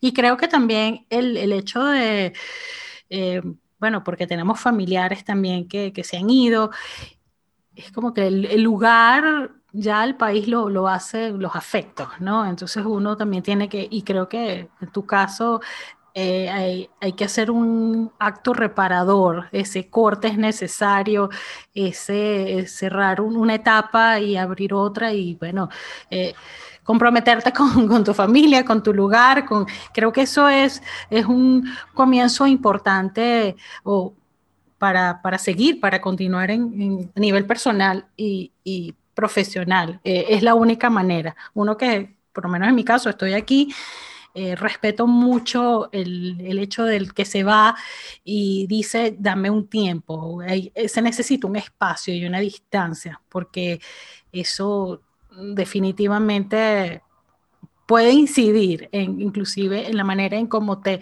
luego te quieras acercar. Puede generar traumas o puede generar resquemores. Entonces creo que es mejor sanar en el buen sentido de, de, crear ese, lugar aparte para luego mirar con, otros ojos. Pero definitivamente tu obra está presente aquí. Cuando digo aquí, es, bueno, es en ahora también estamos en una dimensión virtual. Eh, y de esas referencias, me atrevo a preguntarte para ti en, tu formación y, a quiénes admiras eh, a nivel, por lo menos hablemos de los artistas venezolanos. Ya mencionaste que en After eh, Carmen, hiciste un, homenaje a algunos artistas como Gego, Eugenio Espinosa, eh, el mismo Soto. ¿Quiénes más están en tu imaginario también del arte venezolano? Bueno, tienen que ser muchos, pero algunos que hayan sido que, te hayan marcado. Bueno, Antonieta Sosa, yo hice mi trabajo de tesis sobre Antonieta Sosa, Roberto Obregón, Moser, que fueron tres artistas que, que, mm, que, trabajé en mi tesis, pero también para la investigación de mi tesis trabajé em, el trabajo de Héctor Fuenmayor, que también para mí es, muy importante. Em, wow. Eh, ¿Y de la nueva generación, Carlos Salazar Lermont, eh, em, las, eh, los trabajos de, por supuesto, Erika, Erika Ordosgoiti, que la sigo, Débora Castillo, que además es amiga, y, y, es algo, algo que extraño aún de Venezuela, es mi querida UCB, mi universidad, donde yo soy, que es mi, mi alma mater, y, y las clases de, y dar clases ahí. Fui profesora en la Central, en la Universidad Central durante 10 años.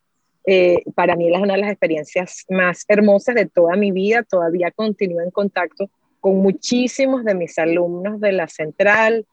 Em, varios de ellos han hecho trabajos de tesis sobre mi obra, a los cuales le estoy muy, muy agradecido.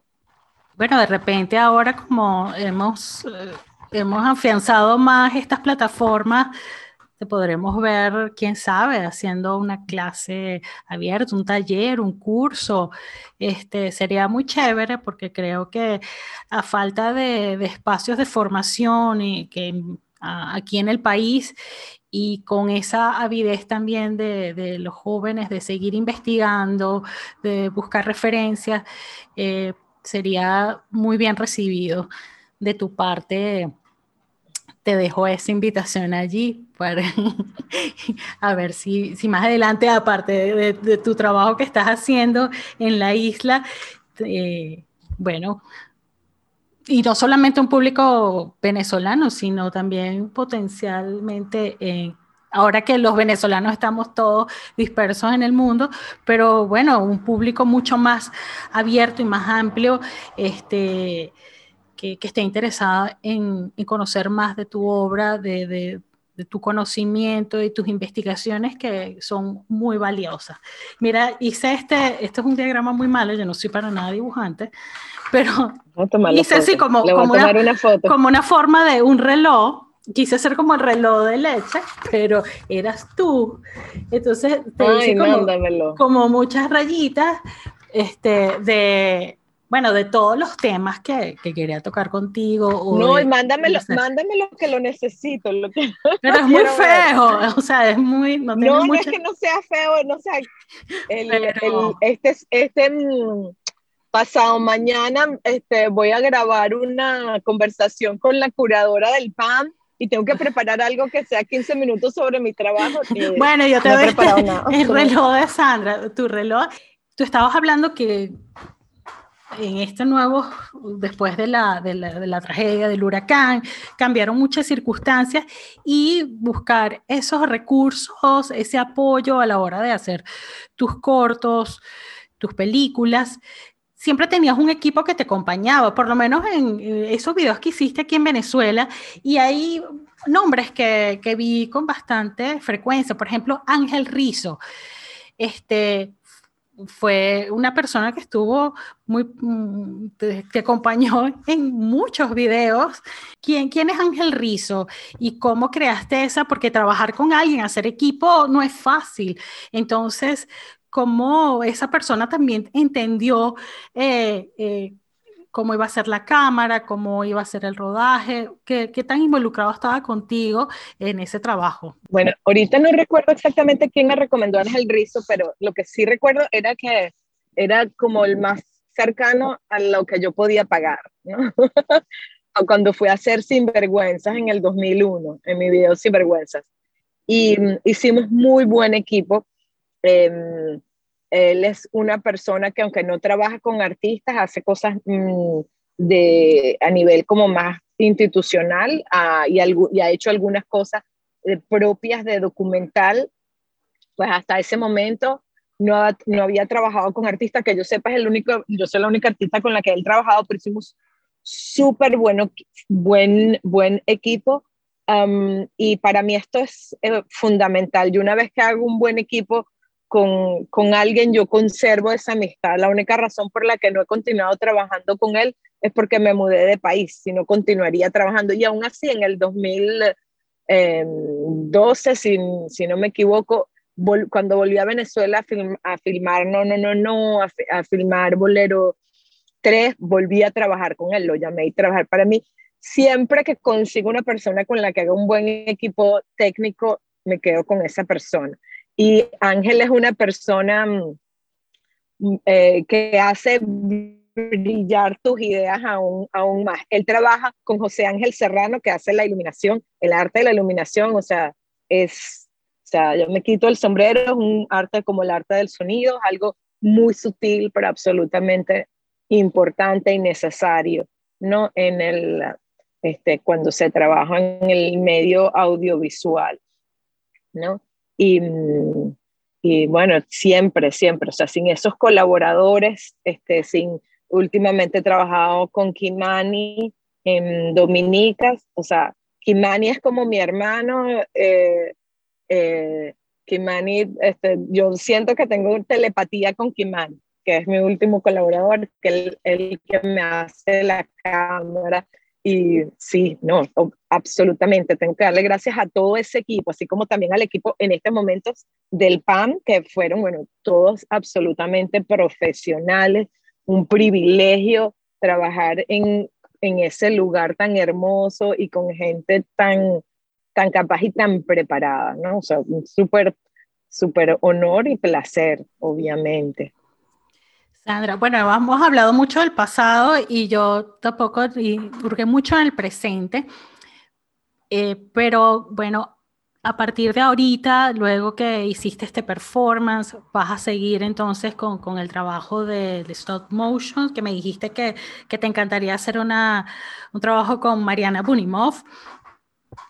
¿Ese es, un, ese, es un, ¿Ese es un sueño o crees que, se, que, que, pueda materializarse en algún momento a pesar de la distancia? El, em, el trabajo con Mariana Burimov por ahora es un sueño. Sin embargo, el trabajo del stop motion este, de esta película corta, eso sí lo, lo, o sea, eso es un goal porque eso ya está empezado, está andado y es una obsesión, mi próxima obsesión.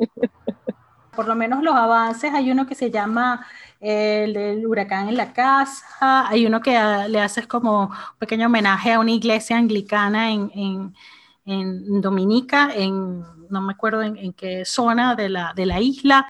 Este, ese fue parte de un, de un, trabajo en cooperación con otros artistas. Fue una exposición en una, en una iglesia anglicana. Yo era como una más de, de todos los artistas. ¿no? Y eh, ahorita hay un proyecto para salvar la iglesia, porque a esa iglesia se le, se le fue el techo como por tercera vez, por una iglesia antigua.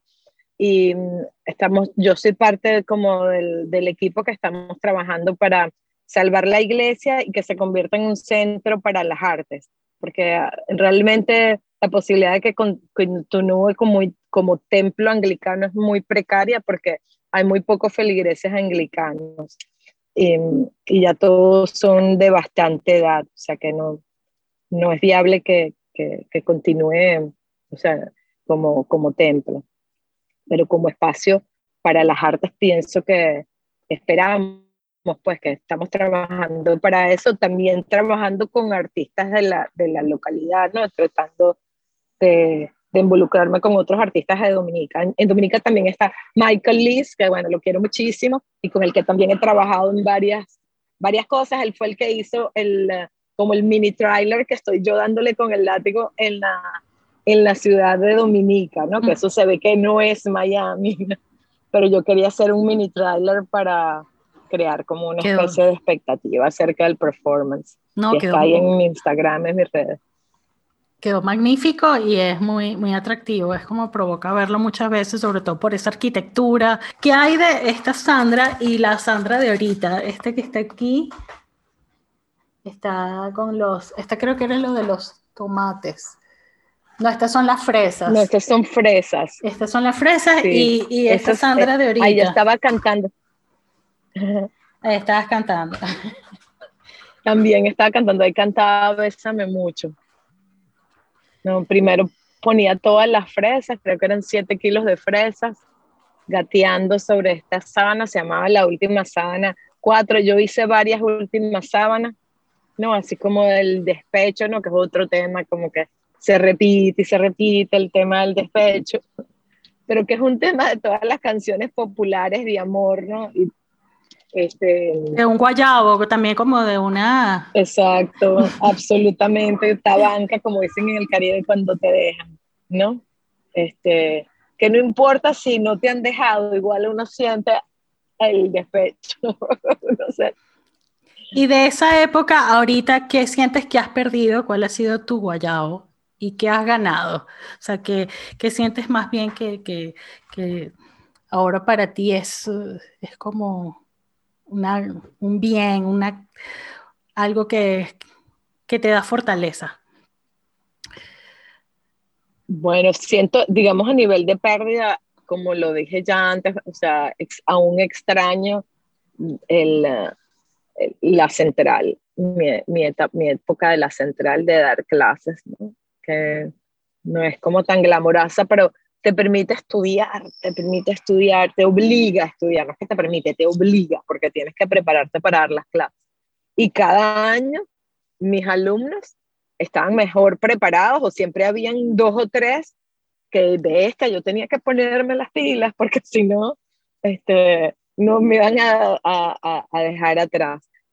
Y de las cosas que he ganado, bueno, el, um, siento que he ganado esa, siento que he ganado, muchísimas cosas, ¿no? No sé ni por dónde empezar, pero una de ellas yo diría la resiliencia porque el, eh, aprendí tantas cosas con, bueno, no sé si estoy monotemática, pero a mí el huracán me, me, me enseñó muchísimas cosas, ¿no? Resiliencia emocional, este, física y, y a valorar como que es, que es lo que es realmente importante, ¿no? Cuando, cuando te quedas casi desnudo, sin cosas materiales, pero tu familia está viva. O sea, tú dices, ¿qué importa? ¿Sabes? Mi familia estuvo al borde de la muerte, tengo, lo tengo todo, ¿sabes? Lo tengo todo, ¿sabes? Puedo ser creativa, no importa que no tenga dinero, tengo un teléfono, la aplicación que yo uso en, para grabar mi, mi, que estoy utilizando para grabar mi, mi película cuesta menos de 5 dólares US, o sea, lo, lo estoy grabando con el teléfono.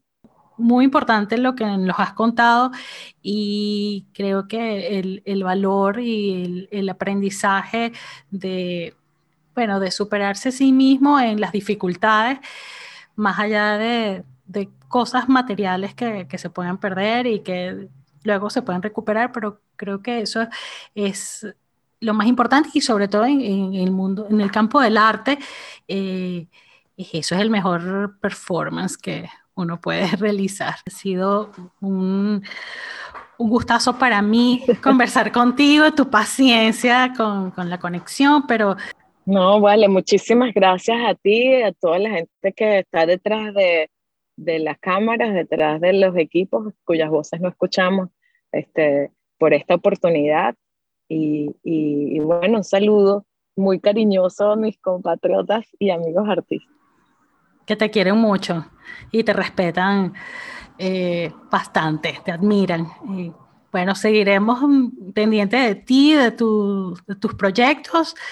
Eh, y sabes que por aquí tienes una, una, casa, tienes amigos y tienes familia que te, que te, bueno, que te espera. Eh, ojalá en un pronto regreso. Así que muchas gracias, Sandra. Beso grande y abrazos. Gracias a ti, Liana, verdad. Muchas gracias a ti. Y de esta manera nos despedimos, dándole las gracias a Sandra por esta conversación tan cercana e inspiradora, a Rodrigo Figueroa por la edición y montaje y por supuesto a todos ustedes que nos escuchan. Recuerden suscribirse a nuestros boletines en nuestra web tráficovisual.com. También pueden escuchar otros episodios disponibles en Mixcloud, Apple Podcasts, YouTube y Spotify. Hasta un próximo encuentro.